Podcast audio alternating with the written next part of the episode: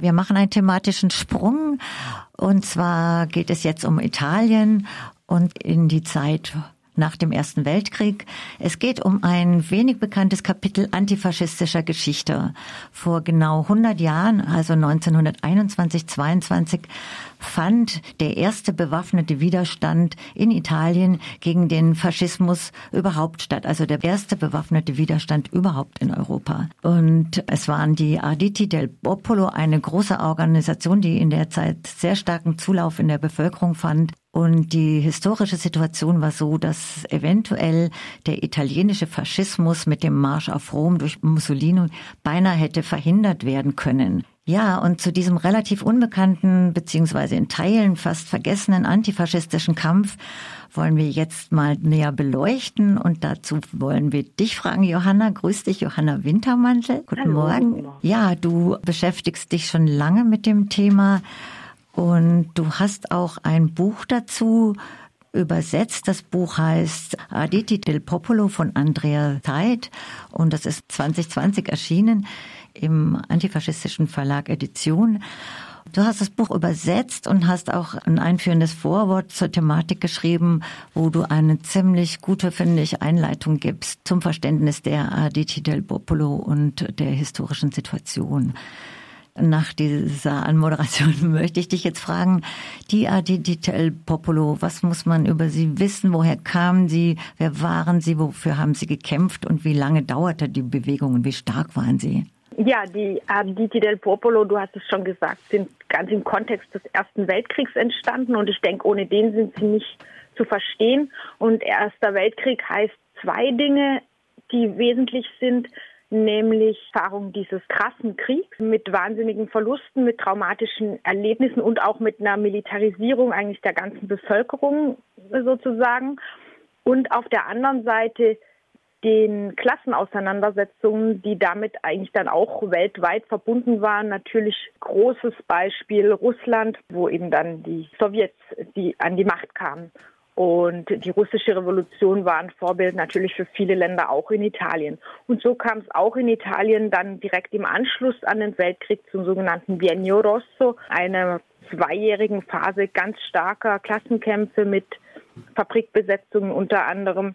Und der aufkommende Faschismus, der dann entstand, 1919 wurden die Faschisten erst so als Bewegung und dann später als Partei gegründet, der ist auch ganz wesentlich als Antwort darauf zu verstehen. Also das war ein Schlag der Industriellen und der Landbesitzer gegen die gesehene Gefahr einer sozialen Revolution. Und vor diesem Hintergrund ist eben der Faschismus entstanden und der Antifaschismus und insbesondere eben auch die Arditi del Popolo. Und der Faschismus wurde auch sehr schnell sehr groß und stark, weil er eben auch unterstützt war von Großindustrie und was du gerade gesagt hast. Genau. Äh, ja, der war erstmal so in seinem ersten Jahr nicht so bedeutend und hat dann ganz viele Mittel, Waffen und Mittel bekommen.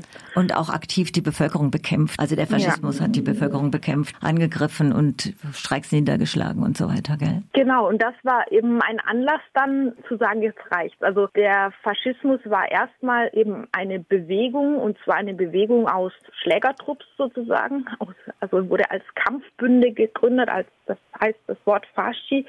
Und die sind ganz stark gegen die ärmere Bevölkerung und insbesondere die Arbeiterbewegung vorgegangen und zwar nicht unbedingt gegen die schlagkräftigsten Teile, sondern ganz stark auch gegen völlig wehrlose Teile der Arbeiterbewegung haben auch so, also 1921 wurden im Durchschnitt zehn Menschen getötet, also aus dem Proletariat sozusagen täglich und es wurden ganz viele Sitze von Gewerkschaften und anderen Arbeiterorganisationen angegriffen.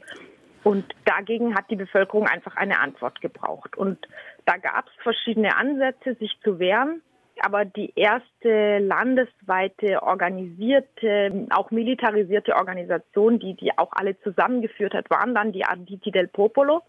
Die hatten einerseits ihre Sympathien und auch ihre Wurzeln eben in dieser Arbeiterbewegung, andererseits aber auch im Militär.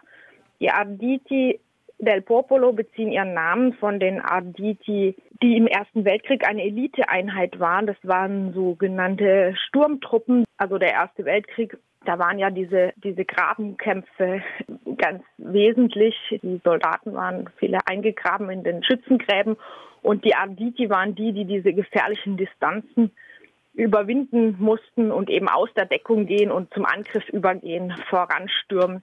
Und da wurden eben besonders verwegene Menschen gesucht und die haben sich aus ganz unterschiedlichen Motiven rekrutiert. Manches waren einfach Ultranationalisten, manche sind dann später auch Faschisten geworden und andere waren einfach eben vielleicht verwegene, mutige Typen, die auch irgendwas machen wollten so, und waren gar nicht unbedingt jetzt besonders nationalistisch oder profaschistisch eingestellt. Und aus diesen Arditi, die haben sich dann gespalten nach dem Krieg. Müssen wir schauen, ob wir da Zeit haben, das jetzt noch genauer zu erörtern. Ja. Aus einem Teil dieser Arditi äh, wurden dann die Arditi del Popolo gegründet. So diese Gründungs, dieser Gründungskern und vielleicht auch zumindest anfangs führende Kern waren also ehemalige Elite-Militärs, aber das waren nicht die ganzen Arditi. Viele, die dann ähm, ihnen beigetreten sind und erst recht ganz viele, die ihnen geholfen haben, in den verschiedenen Kämpfen, in den verschiedensten Gemeinden über ganz Italien die Faschisten zu bekämpfen. Das war sozusagen die ganz normale Bevölkerung.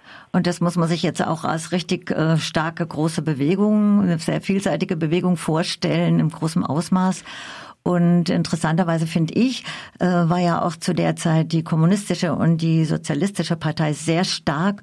Und die haben aber den antifaschistischen Kampf der Arditi del Popolo nicht unterstützt. Im Gegenteil, die haben, waren von großer Feindseligkeit eigentlich dem gegenüber und haben auch ihre Leute versucht, davon abzuhalten, sich zu beteiligen. Ja, also am Anfang im, im Sommer 1921, als die Anditi del Popolo gegründet wurden, gab es einen wahnsinnigen Zulauf. Da sind dann ganz schnell, also das ging von Rom aus und ganz schnell haben sich in ganz, ganz vielen Städten, ähm, auch in ganz Italien, äh, Verbände gegründet. Eben, das war einfach so eine Notwendigkeit, weil diese Gefahr dieser faschistischen Angriffe überall war. Man muss sich das so vorstellen, die haben oft solche sogenannten Strafexpeditionen gemacht. Damit haben sie so eine arme Landbevölkerung eigentlich völlig überrumpelt, weil sie waren ausgestattet mit LKWs. Das war damals nicht selbstverständlich sind da aus umliegenden Gemeinden sozusagen, also unbekannte Menschen dann eingerückt und haben eben ihre Gewalttaten verübt. Das war so die klassische Vorgehensweise.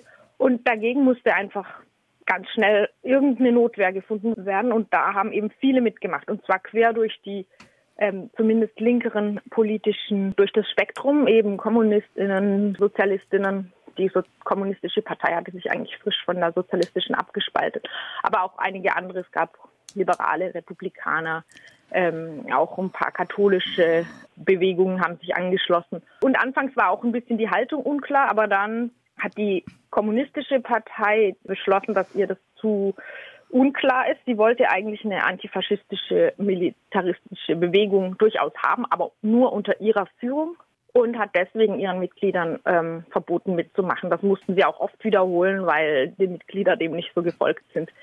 Und die Sozialistische Partei hat sogar einen Befriedungspakt mit Mussolini geschlossen. Die haben versucht, ihn dadurch irgendwie äh, in den Griff zu kriegen, was natürlich komplett falsch war. Und dieser Befriedungspakt, der eben auch auf Regierungsebene dann funktioniert hat, also da gab es dann auch, es gab auch ein Gesetz, das verboten hat, dass Zivilisten Waffen tragen und so. Das kommt uns jetzt ganz normal vor, aber in dieser nachkriegerischen Zeit war das ein krasser Schlag gegen den Antifaschismus, auch deswegen, weil den Faschisten eigentlich die Waffen nicht abgenommen wurden. Für sie wurde dieses Gesetz tatsächlich nicht angewandt. Die sogenannten Sicherheitskräfte haben sich oft auf deren Seite geschlagen oder sind zumindest nicht eingeschritten bei faschistischen Gewalttaten, während die Antifaschisten dieses Gesetz extrem zu spüren bekommen haben und äh, kriminalisiert wurden und entwaffnet wurden. Ja, das hat ihnen den Rest gegeben. Also es war nach diesem starken Zulauf dann innerhalb von Monaten so, dass die Aditi del Popolo wieder zusammengebrochen sind. Noch so ungefähr ein Jahr lang haben sie auch immer wieder Erfolge erzielt. Also noch im Sommer 22, ein Jahr nach der Gründung, die spektakuläre Befreiung von Parma. Aber ähm, sie sind dann zusammengebrochen und im Oktober 1922 fand dann der Marsch auf Rom statt. Ja, nochmal einen Schritt zurück zu Parma auch noch gerne gleich. Aber du hast auch gesagt, es haben sich große Teile der Bevölkerung auch angeschlossen. Es geht aber eigentlich nie dezidiert auch um die Rolle der Frauen, sondern es wird als ziemliche Männergeschichte auch gehandelt.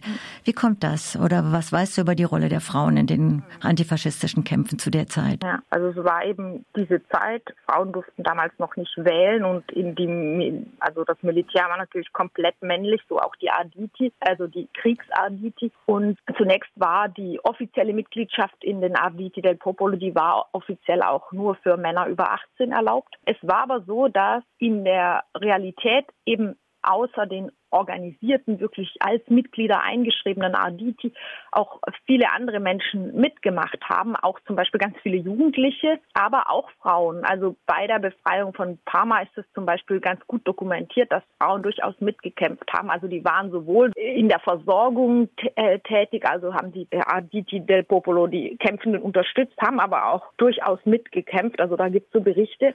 Aber es gab auch tatsächlich richtig organisierte Beteiligung von Frauen. Es ist in Turin sind durch Polizeiakten ist tatsächlich eine Mitgliederliste der Aditi erhalten, wo auch eine ganze Reihe von Frauen drin ist. Das ist allerdings eine absolute Ausnahme und auch nicht klar, wie das sein konnte, weil es eigentlich nicht vorgesehen war. Und es gab auch so ein halbes Jahr vor der Gründung der Aditi schon verschiedene lokale linke bewaffnete Widerstandsgruppen. Und da gab es in Triest eine, ähm, das waren die Ardite Rosse, also das ist dann die weibliche Form und das war tatsächlich eine Frauenorganisation, die wohl von ganz jungen Frauen, das waren wohl nur so um die 20, ist auch aus Polizeiakten, glaube ich, eher bekannt, getragen wurde. Und das hat durchaus existiert. Aber dazu ist eben extrem wenig überliefert. Da muss man richtig recherchieren, gell? weil in dem Buch, äh, das du übersetzt hast von Andreas Steit, der sagt explizit ja auch, dass es so wenige äh, Dokumente gibt, auch über den Aktivismus von den Frauen und den bewaffneten Kampf und dass das, er das so sieht, dass das auch so eine patriarchale Struktur ist, die Erinnerung von den Taten von den Frauen zu vergessen. Ja, eben. Das ist auch dann wahrscheinlich nach dem Krieg weniger erzählt worden und das im Gegensatz zur Resistenz am Ende des Krieges, wo jetzt noch letzte Zeitzeuginnen leben, sind die Arditi del Popolo eben getragen von Menschen, die um die Jahrhundertwende geboren wurden. Vom 19. zum 20. Jahrhundert und die kann man leider jetzt wirklich nicht mehr fragen. Also die mündlichen Quellen gibt es ja, und die schriftlichen sind so einseitig. Leider rennt uns ein bisschen die Zeit weg. Ich würde dich gerne noch mehr fragen. Aber kannst du vielleicht noch mal einen Sprung machen zu einer Einschätzung beziehungsweise zu einem Bezug zur aktuellen Situation von äh, Antifaschismus und der Repression hier im Moment in Deutschland oder ist der Sprung ein bisschen zu groß? Also natürlich ist die Situation in ganz vielerlei Hinsicht nicht vergleichbar. Auf einer ganz allgemeinen Ebene kann man sagen, der Autor des Buchs, Andreas Seid und ich, wir haben schon vor gut zehn Jahren versucht, einen Verlag zu finden für dieses, für eine deutsche Ausgabe und damals kam eigentlich keine Reaktion zurück, nur eine, das kennt niemand in Deutschland diese Bewegung und wir werden dafür keine LeserInnen finden. Und diesmal hat es auf Anhieb geklappt, weil das Gefühl da war, hey, das ist gerade ein aktuelles Thema. Antifaschismus, wie man sich gegen Nazis wehrt, das ist einfach aktuell. Das so oberflächlich. Äh, natürlich gibt es dann Parallelen.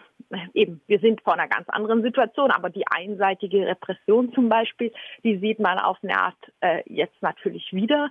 Auch in Deutschland. Bei Linken werden ganz andere Maßstäbe angesetzt, wann sie kriminalisiert werden als bei Rechten.